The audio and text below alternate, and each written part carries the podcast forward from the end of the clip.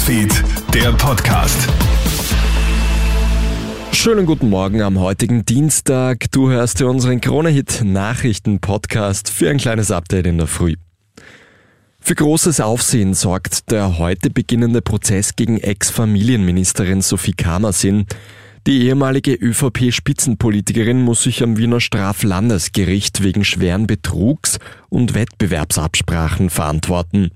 Dabei geht es noch nicht um die ÖVP-Umfrageaffäre, sondern um Bezugsfortzahlungen, die Kamersin nach ihrem Rückzug aus der Politik noch illegal kassiert haben soll.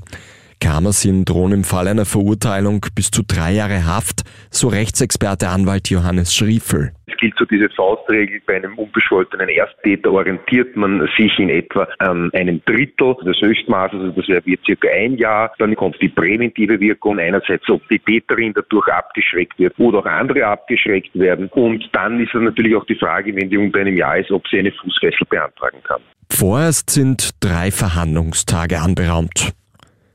In Berlin hat es in der Nacht auf heute eine Geiselnahme in einem Geschäft gegeben.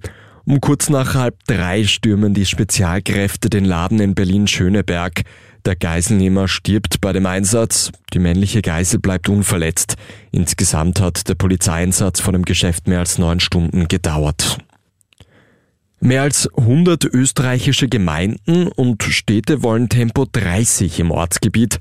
Aktuell gilt ja an den meisten Stellen Tempo 50. Ein großer Teil aller Verkehrsunfälle passieren jedoch im Ortsgebiet. Ein niedrigeres Tempolimit könnte tödliche Zusammenstöße verhindern.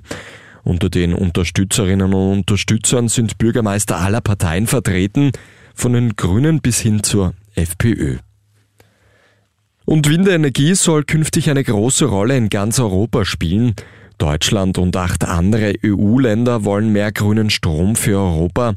Die Nordsee wird dann quasi zu einem grünen Kraftwerk. Bis 2030 soll der Windpark fertiggestellt werden. Bis 2050 wird er dann weiter ausgebaut, heißt es. Vielen Dank fürs Einschalten. Das war der Krone Nachrichten Podcast. Ein weiteres Update gibt's dann wieder am Nachmittag. Einen schönen Tag noch.